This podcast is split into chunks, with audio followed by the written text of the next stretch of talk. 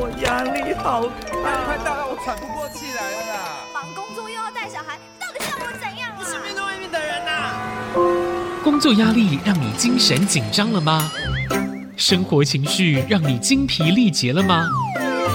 让陈永仪跟您谈谈心理与情绪，改变我们与周遭的关系。欢迎收听《心理学不学》。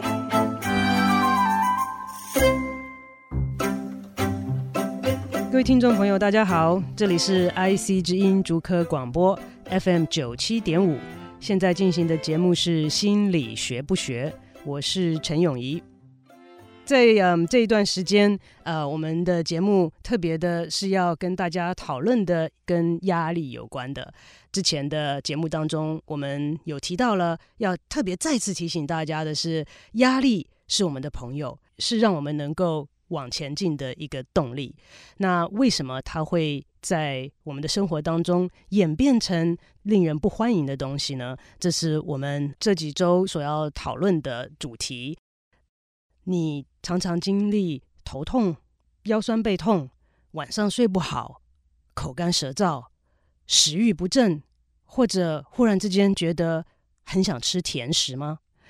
如果有这些症状的话，其实跟我们之前讨论到的压力反应可能有很密切的关系。前几天我在街上。台湾很著名的是街上的扛棒很多，造成了一个很有趣的一个景观。我觉得我很有幸，在离开台湾很多年之后再回来，会可以用一些不同的眼光看这么可爱的一片土地。那呃，我在街上走的时候，常常都很享受东张西望的，结果就看到不止一个哦，看到好多的扛棒上面都写自律神经失调。哇，我就不禁纳闷，怎么没有听过这种东西呢？呃，所以我就回去查一查，也问一问在台湾做医生的朋友们，查的结果是，基本上在美国来讲，并没有这样子的一个疾病。严格来说，自律神经失调也不是疾病，它是一个症候群。那症候群的意思是什么？就是一群的症状。那症状就是我刚刚提到的。嗯，头痛啦，觉得肌肉紧绷啊，晚上睡觉睡不好，睡觉睡不好，我们之后也有会在不同的节目当中会跟大家讨论到。其实睡觉睡不好包括很多种，包括晚上上床了以后睡不着，或者睡了一下就醒了又睡不着，或者是早上很早就醒了又睡不着。所以其实它的种类很多，那基本上就是睡眠品质不好。那还有口干舌燥啦，消化系统不好啦，不管是拉肚子，或者是便秘，或者是呃胃口有改变，这些我们在上一集的时候跟大家都有呃很粗略的提到过。其实这些都是属于我们身体上对压力，面临压力的时候正常的反应。它不只是正常，它还是有助于我们生存下去的必要反应。因为我们在很早以前，在石器时代或者是在狩猎时代的时候，所面临到的一些挑战跟压力是呃环境当中的，大部分的时候可能是碰到了野兽或者要去打猎的时候。碰到了猛兽，那在这种情况之下，我们的选择，好，之前也提到过，我们人永远是有选择的。那就算在面临一个呃生死交关的时候，我们还是有选择去面对它的挑战，跟狮子决一死战，还是回头就跑。那不管是打或是跑，我们都需要身体上面在很短的时间之内就做出。一连串的变化。那上周有跟大家提到过，心跳加速啦，血压升高，不需要的地方、不需要的系统就暂时的关闭，把资源都留给需要打或跑呃所用到的这个系统。不太需要的系统包括了消化系统啦、生殖系统啦等等。讲到。自律神经失调为什么跟这个有关呢？其实人的神经系统里面，我们常常想到的自律神经，就是所谓的 Autonomic Nervous System，那简称 ANS。在这个系统里面，所谓 Autonomic 就有点像 Automatic，像是自动一样的，它是掌管我们身体里面一些不需要经过思考就可以自动的调整去应应环境上面改变的一些机制，包括我们的心跳，包括我们的血压等等。那在自律神经底下呢，有分两两种不同的神经系统，一个是交感神经，一个是副交感神经。那交感神经就是负责打或跑反应的，就是之前提到的血压上升、心跳加速。嗯，这个身体里面的肝脏会释放出大量的脂肪出来，帮助我们更有能量，把一些其他不需要的系统都暂时关闭。这一连串的反应都是。交感神经系统所负责的是所谓的 sympathetic nervous system。那我们要加油，另外一方面就要有刹车。既然有一个系统负责启动之后，就会让这些反应都启动，我也要有一个机制是让它能够恢复原状的。这个另外一个系统叫做副交感神经系统。那它所负责的功能就是所有刚刚提到的东西的相反，也就是说，当这个危险过去的时候。你心跳要恢复正常啊！我们正常的时候不能够心跳一分钟九十一百下。讲到这边，我要问一下各位听众朋友，记不记得上个礼拜在节目结束之前，我有提醒大家可以做一个运动。那其实我常常在想，在每周的节目当中，或许我可以给我们一个挑战。那在接下来这礼拜当中，我们试试看能不能够做到这个挑战，因为理论都知道。做出来会有些困难度。那上周我所提到的短期之内哈治标的方式，就是要让这些压力反应所释放出来的一些荷尔蒙啊，跟这些连串的压力反应，是为了让我们能够身体呃这个打得赢或跑得快而设计出来的，所以必须要把它用掉。所以呢，上个礼拜有提到过说，如果是能够做有氧的运动，一个礼拜当中，好能够做到两次到三次，那每一次让心跳提升的时间大概有二十到三十分钟的话，我们持续下去，如果做六周，对身体上面压力反应跟长期压力对我们身体所造成的负面影响会有很大的帮助。所谓有氧，就是让这个心跳加速的运动。并不是说呃瑜伽或者是静坐不好，他们的功能不太一样。在接下来的节目当中，我也希望能够跟大家讨论如何静坐，用这个方式来调整这个压力相关的认知。那但是在身体上面来讲，就是要让心跳加速的有氧运动。有人还记得吗？要怎么算属于你个人的大概大概粗略的？算法是你一分钟在运动的时候应该达到的心跳吗？是两百二减掉你的年龄再乘以零点八，两百二减掉你的年龄就是属于我们个人，我们这个年龄的人的这个 maximum heart rate 啊，最高的每分钟的心跳。以一个二十岁的人来说，他在有氧运动当中的目标应该是两百二减掉二十，就是两百再乘以零点八是一百六。那如果呃在开车的时候不用哈，如果你把你的右手的食指跟中指放在你的喉咙跟耳垂之间，那个地方大约大概是你的主动脉的地方，那应该可以感受到你的脉搏。尽量不要用到自己的拇指，因为大拇指本身有的时候也会有脉搏，可能会干扰，所以用食指跟中指。如果你没有心律不整的问题的话，运动的时候我们只要量六秒钟乘以十，就可以大概知道你当下的。呃，每分钟的心跳是多少？以压力对身体上面负面影响来讲，最直接、最快的一种方式，除了减低压力对我们身体负面影响之外，这样子的一个运动方式，其实在很多年的研究下来，告诉我们说，它其实对于治疗呃忧郁症、轻度到中度的忧郁症来说。它，如果你这样子做，持续做六到十二周的话，呃，它对治疗忧郁症的效果是至少跟用药一样的。在有一些最近的研究显示，它的效果甚至比用药还来得更好。这个当然在我们之后特别讨论到心理疾病或者是忧郁症的时候，呃，会再进一步的讨论。但是以目前来讲，以压力的反应来说，这个是治标。最快跟最好的一个方式。那讲到自律神经失调，事实上来讲，这是一连串的很多的症状的症候群放在一起。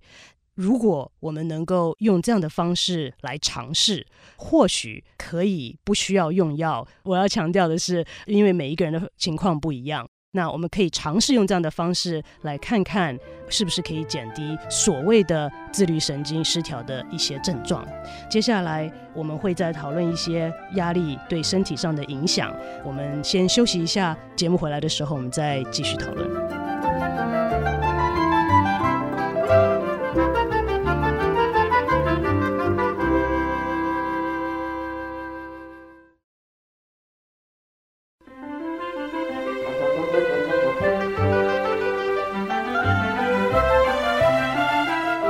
欢迎回到心理学不学，我是陈永仪。怎么样？你们觉得我们是不是可以来一起面对一个挑战？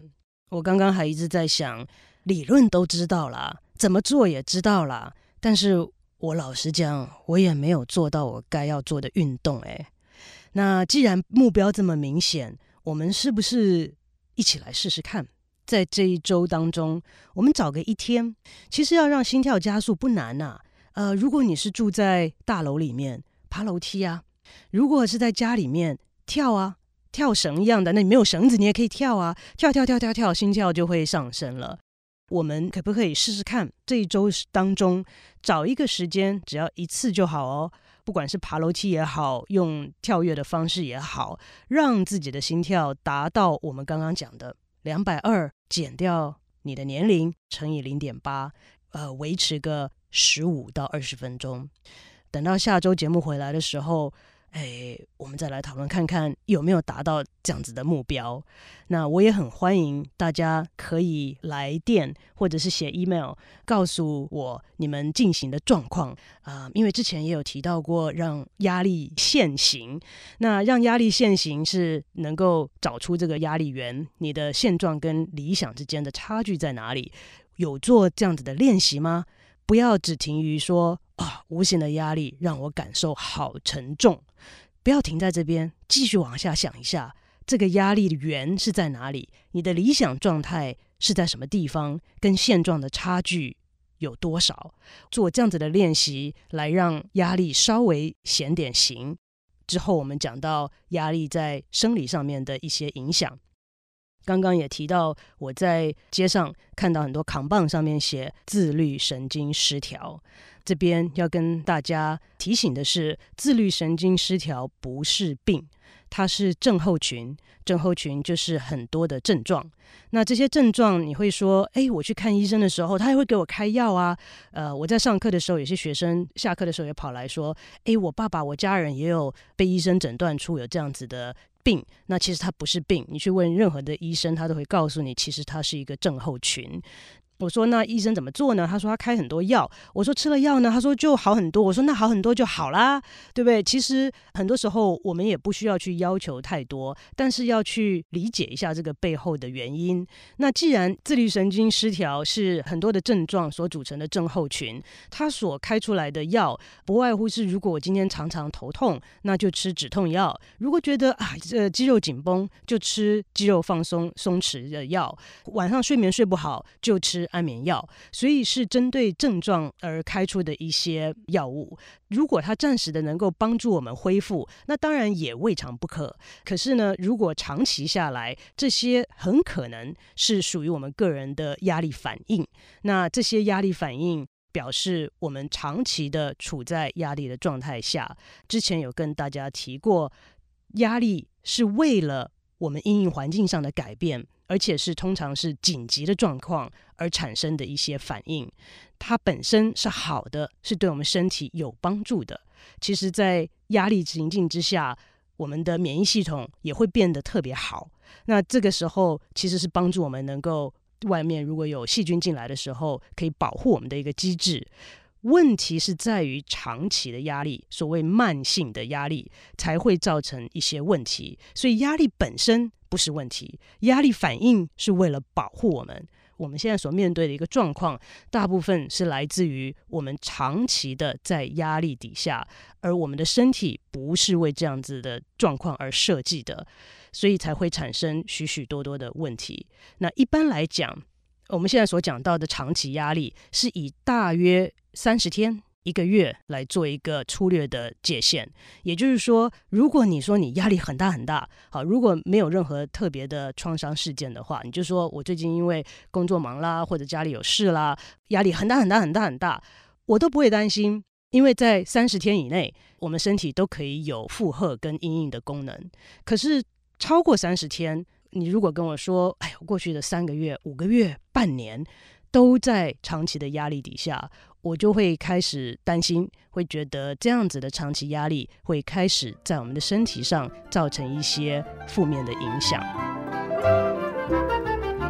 那接下来这一集跟下一集，跟大家稍微的讨论一下长期的压力对我们身体的各个系统会造成什么样子的影响。而现在常常讲到说压力会造成疾病，到底有没有这回事？其实上周哈，我们就已经有大概提到过，说这个心血管的系统啊，还有这个消化系统。以我们的消化系统来讲，在紧急状况的时候，它通常是不太需要很多的资源来运作，所以我们就把给它的资源降到最低。我很喜欢之前有一本书哈，叫做《为什么斑马不会得胃溃疡》，呃，Why Zebras Don't Get Ulcers。因为他当中提到说，其实你想想看，在狩猎时代或者在大自然当中，会有压力的不只是人呢，斑马也有它天生的天敌耶。当这个狮子看到斑马要去追的时候，斑马的生理反应也一样啊，必须要在短时间内有很大的变化来做因应，让它能够跑得快。好，有的时候斑马也会跟狮子决一死战，到不得已的时候，那不论是打或跑，它的反应跟我们人是一样的。那差别在哪里呢？可以想象说，斑马今天跟狮子决一死战之后，或者是逃跑之后，事情就过了嘛。所以它的副交感神经就启动了。好，刚刚讲到交感神经是压力下启动的一个神经系统，让心跳加速等等。那事件过了之后，副交感系统就启动了，让心跳恢复正常，让血压恢复正常等等。第二天，斑马醒来的时候。你很难想到斑马会说：“啊，我想到昨天被狮子追的时候，多可怕呀！千钧一发，不会吧？我们据我们所知，斑马是不会这样想嘛。可是人呢？我们常常活在过去的懊恼、未来的担忧之中。你可以想象到，你昨天经历了一些事情，你今天想到的时候，还会想：哦，我昨天经过那个时候，真是千钧一发，真的是让我紧张得不得了。”可是人的差别就在这边。当我们回忆的时候，我们身体的反应，你又让它重来一遍，你又让它重新经历一遍这个压力的反应，因为我们有思考的能力，有记忆，然后能够有计划未来的能力，这些。在许多方面都是能够帮助我们存活下去的因素，但是在面对压力的时候，有的时候我们过度的思考到过去的经验，或者是为还没有发生的事情焦虑的时候，我们的身体不知道这其中的差别，对我们的身体来讲都是一样的，它又重新经历一遍。你要说人的血压其实是蛮敏感的。我们在实验室里面，常常有的时候是需要把受试者带进来，给他们一些不同的压力，然后记录跟观察他们压力的反应。不同的压力包括了呃身体上的压力，好，最原始的一些做法是，你进来，我们就把你的手放在冰水里面，这个就是身体上的压力，因为身体必须要适应，你马上就可以看到他的血压上升，心跳加速。那另外一种压力是在认知功能，在你很努力思考一件事情的时候，也是一种压力。我们就请受试者坐在那边哦，你什么都不用动哦，请你从两千开始往后减七。我数学本来就很烂哈，两千减七我还勉强哈，一九九三哈。那我们就会叫他好，一九九三再减七，再减七，再减七，一直往下，你就可以看到他的血压一直往上升，你可以看到他的心跳。渐渐的加快，这还是坐在那边什么都不做耶。只要我们脑筋在做这些很简单的算术的时候，我们的血压就上升了。那可以想象，当我们在回忆过去所发生的一些令我们悲伤、难过、压力大的事情，当我们在担忧未来可能发生在我们身上、可能不会发生的事情，我们的身体都会经历到这样子的一些改变，还有压力的反应。所以，短期的压力是 OK 的。就算压力很大也 OK，主要是长期的压力才会对我们身体上造成一些负面的影响。那人是会思考的动物，所以在这方面，我刚刚讲了，在生理上。运动是治标，真正要调整我们对压力的看法跟反应的，其实要治本的方式，还是得要从心理跟认知来着手。我们目前先讨论生理的反应跟压力与疾病的之间的关系。这一周，好，我们来看看能不能够一起运动的挑战。那我也很希望知道，呃，你们练习的结果，或者是有任何的问题，欢迎你们打电话来留言，或是写 email。email 可以写到 i care i c a r e 小老鼠 i c 九七五点 c o m i care at i c 九七五 dot com。如果要打电话来留言，请拨零三五一六五九七五。我们下周再见。